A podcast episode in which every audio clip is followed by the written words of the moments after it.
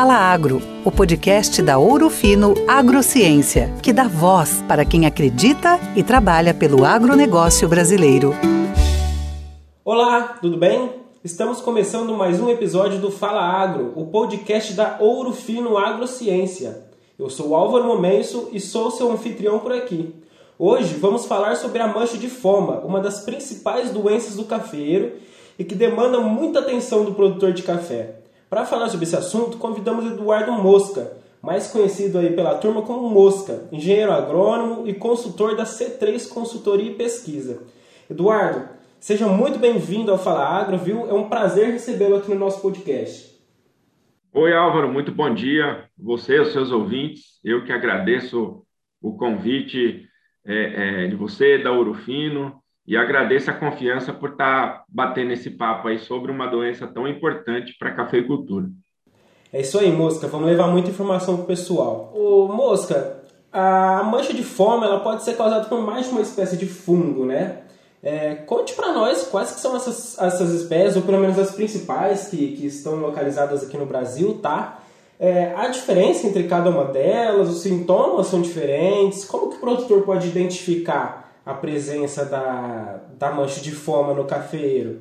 E ela atinge principalmente quais os locais da planta? Então, Álvaro, a mancha de foma, se a gente for fazer uma análise é, é, de laboratório para esses fungos, a gente vai ver que identifica muito, muitas espécies de foma, né? Mas a que causa esse problema na cafeicultura seria o que a gente chama de foma tarda, né? Que inclusive foma é, Antes, um pouco, a gente falava de mancha de fome e mancha de ascoquita. Então, hoje, já os pesquisadores nos dizem aí que é, trata-se do mesmo fungo, do mesmo fungo, né? Mesmo porque antes a gente falava do complexo foma, né? Que seria fomas coquita. E hoje a gente fala muito do complexo foma antracnose, né? Que também pode ser um fungo que pode estar junto aí nos sintomas quando a gente passa para para avaliação de laboratório. A parte da planta, né, a, a, a, foma, ela é danada, porque ela ataca todas as fases de, de produção do café. A foma, ela, ela é problema desde a fase de viveiro até a fase de produção do café. É, na fase de viveiro é uma, é uma doença muito importante, porque se não tomar cuidado, ela pode devastar é, viveiros inteiros de café. E, e, é uma doença muito rápida, né? Que a gente chama uma virulência de, de, de, de estrago, vamos dizer assim, muito, muito rápida, né? E na parte da, do café de produção, ela ela está presente nas folhas, né? Ela pode estar tá presente em frutos, em ramos, né?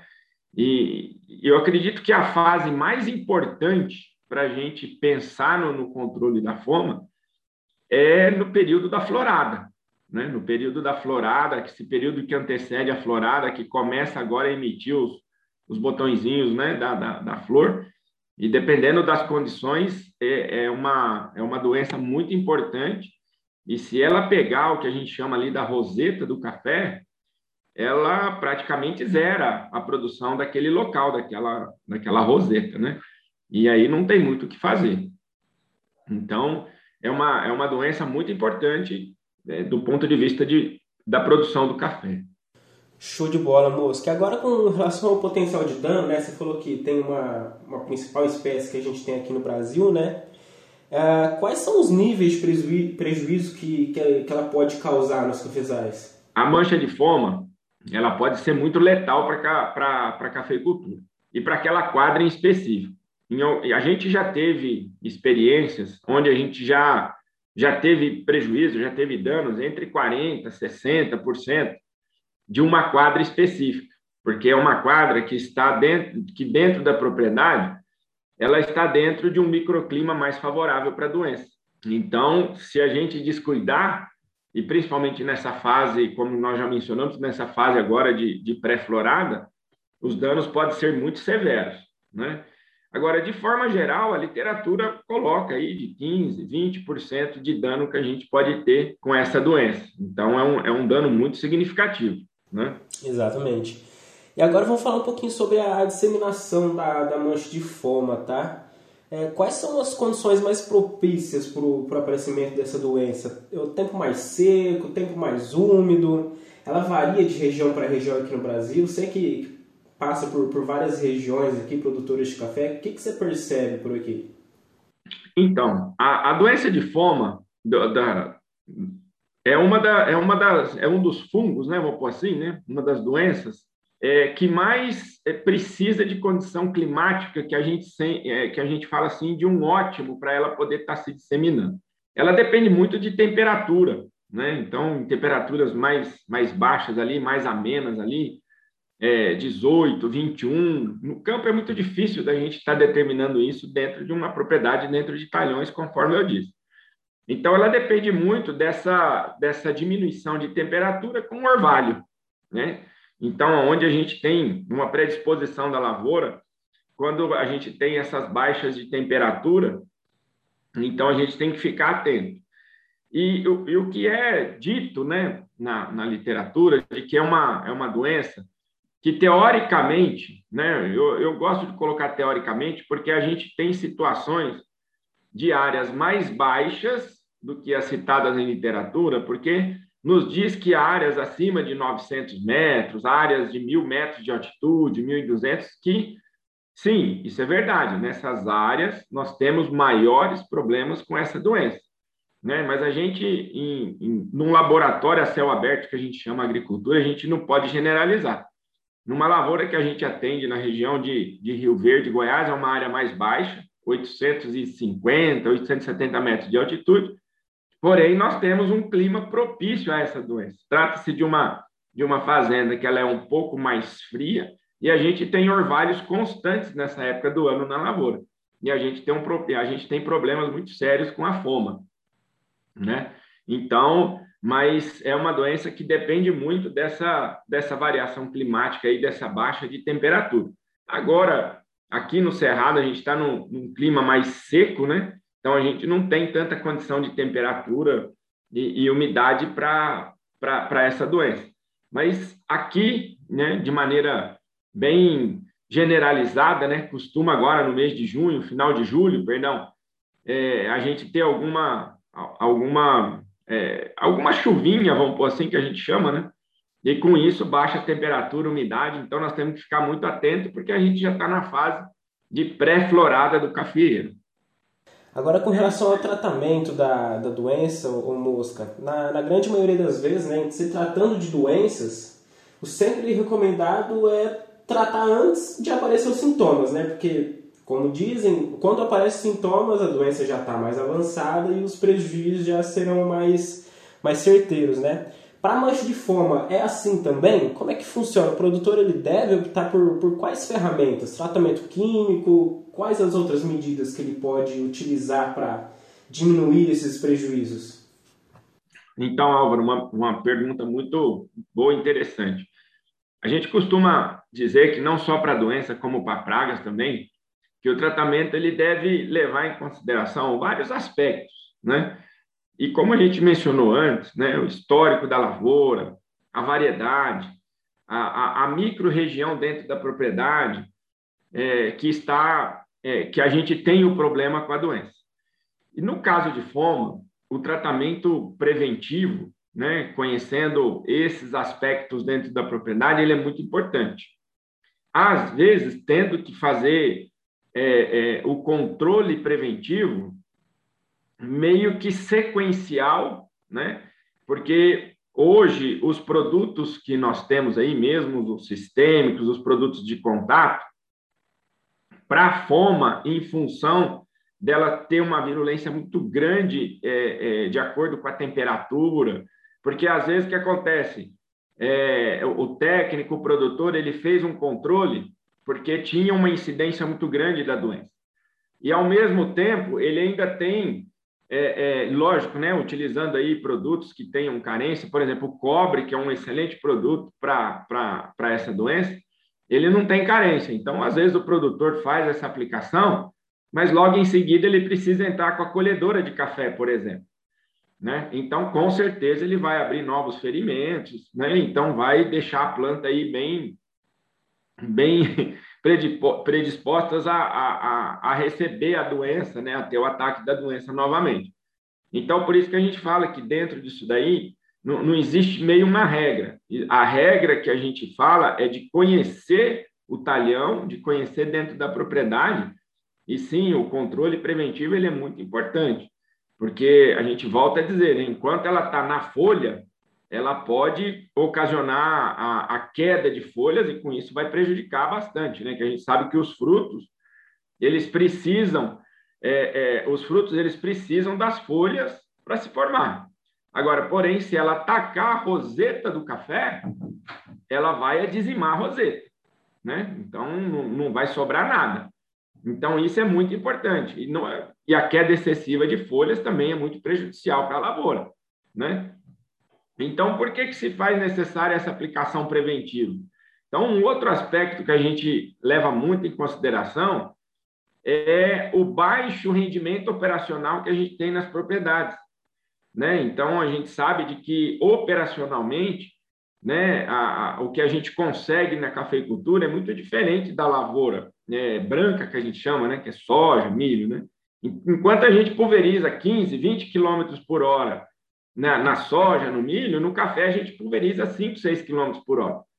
Né? Então, dependendo da situação, época de colheita, então são muitas, é, é, muitas coisas acontecendo ao mesmo tempo nessa época que favorece a doença. Então, o produtor, junto com o seu colaborador, com o técnico, tem que ficar muito atento a isso, né? E por isso que a gente chama atenção novamente para o controle preventivo, né? Dessa doença, principalmente nas áreas que mais que mais tem na, na, na propriedade conhecendo ela, né? Então, é esses detalhes aí que eu acredito que, somados, né, vai fazer a diferença na hora de, na, no controle da fome. Show de bola, Mosca. Agora, com, com relação, só fazendo aqui um adendo, em relação ao tratamento químico e algumas outras medidas, quais são as suas indicações? Tem algum, algum ativo que, que é mais, é, como eu posso dizer, mais importante, mais, mais útil e outras medidas também que você pode indicar? O que, que, você, o que, que você pode orientar o pessoal? Ok. É, sempre que, que tiver necessidade de controle, né, o que a gente tem é, preconizado no campo, que a gente aprende com os grandes mestres aí, né, que, que nos auxilia aí da academia, é que a gente procura não utilizar produtos do mesmo, do mesmo grupo químico, produtos é, é, iguais, vamos pôr assim, para a gente poder estar tá, tá fazendo o controle, né? Então, a indicação é de que a, a, o produtor ele tente alternar os produtos para a gente ter uma, um, um, bom controle, né? E se precisar utilizar o mesmo produto, que ele utilize, né, a, é, a, esse produto que às vezes ele já adquiriu e precisa ser utilizado, né? E após aí pelo menos 30 dias ou na próxima na próxima pulverização que ele que ele troque os produtos, né? Então hoje a gente tem bons produtos, os cúpricos são excelentes produtos, nós temos é, é, os triazóis, né, que com estriberulinas, né, que, que tem que atende muito bem o controle da, da doença, né, para mas com, sempre atentando ao fato da tecnologia de aplicação de defensivo né? Então ela é, ela é muito importante, procurando atingir ali o chumbinho e as folhas, né? Para que isso possa possa atender e, e dar um bom controle para ele na, na, na lavoura. Agora, Mosca, para finalizar o nosso podcast, encerrar com chave de ouro, né? Gostaria que você deixasse um recado para os cafeicultores que estão nos ouvindo aí, estão aí no processo de colheita, mas que também já estão pensando na, nas próximas safras, né? Que, quais são as orientações que você, que você pode deixar, o recado que você quer passar para o pessoal? A palavra é tua. Ah, legal. É, Álvaro, aproveito para agradecer novamente o convite né, da Urufino, a confiança para a gente poder estar tá falando aí com os seus ouvintes, que é uma responsabilidade muito grande, com certeza, né? E realmente a gente está numa, numa fase onde nós estamos colhendo e já pensando na próxima safra, preocupados em saber como que que está sendo o desempenho da colheita desse ano, então é muito dinâmico, né? E o que eu gostaria de dizer aos cafeicultores, aos técnicos, né, a todos que estão nos ouvindo aí através desse podcast aí, que o, o cafeeiro é uma das plantas é, mais complexas que a gente já viu para se trabalhar, né? É, por se tratar de uma, de uma cultura perene, né? E de que muitos fatores é, interferem na produção. E a mancha de foma é um fator que interfere de forma, de forma muito rápida na produção, dependendo da situação. A mancha de fome, a mancha de foma, você vê ela hoje e amanhã o estrago já está feito. Né? Então, é um negócio muito rápido e você pode perder todo o seu ano agrícola nesse estalar de dedos que a gente fala. Né? E, e, a produtividade das lavouras, né, ela vem atingindo resultados excepcionais, né, que a gente vê aí. Então, eu já tive a oportunidade de participar de alguns grupos para a gente tentar discutir o que, que ocasionou essa, esse aumento dessa produtividade da lavoura, né?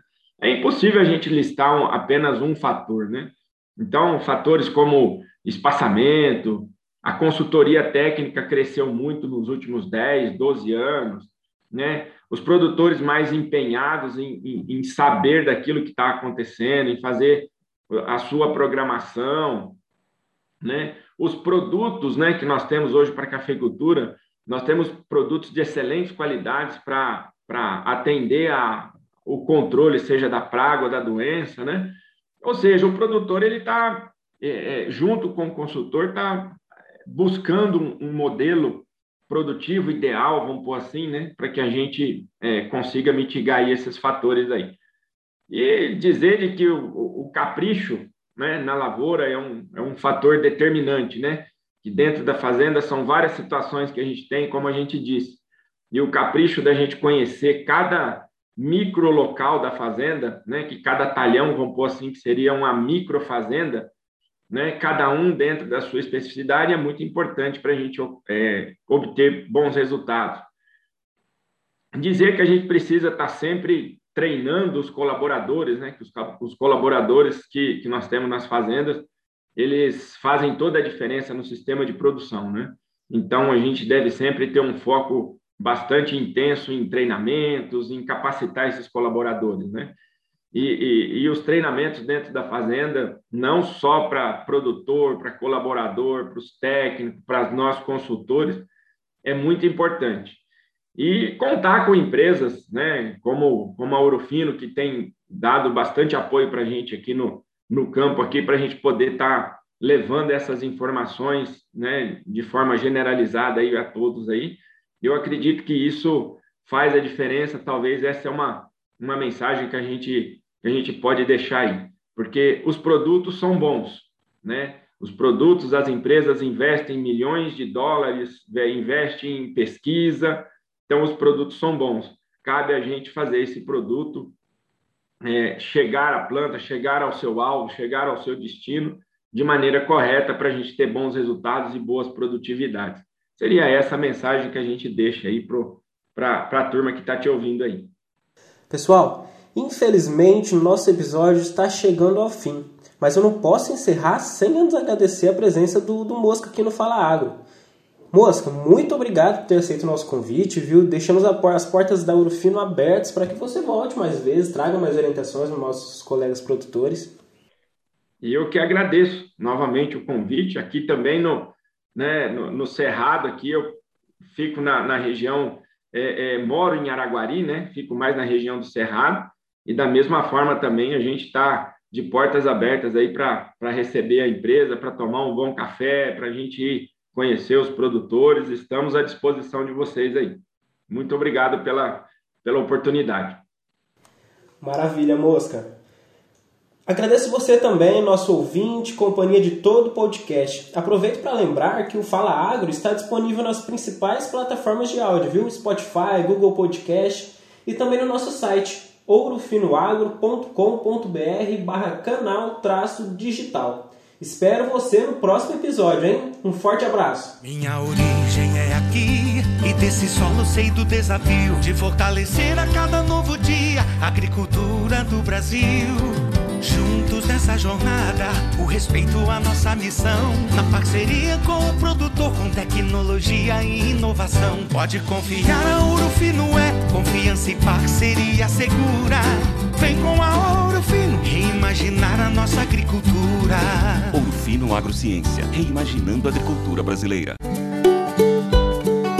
Essa foi mais uma edição do Fala Agro, o podcast que é a voz do agronegócio brasileiro. Assine o nosso canal e fique por dentro dos principais acontecimentos do setor. Juntos, reimaginamos a agricultura brasileira.